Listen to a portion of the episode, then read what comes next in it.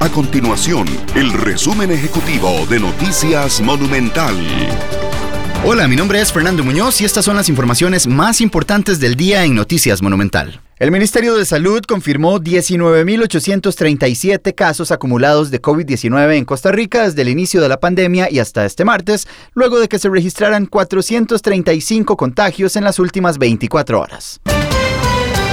Además, el Ministerio de Salud reportó ya un total de 181 personas fallecidas por el COVID-19 en el país. La cifra representa un aumento de 10 muertes en el último día.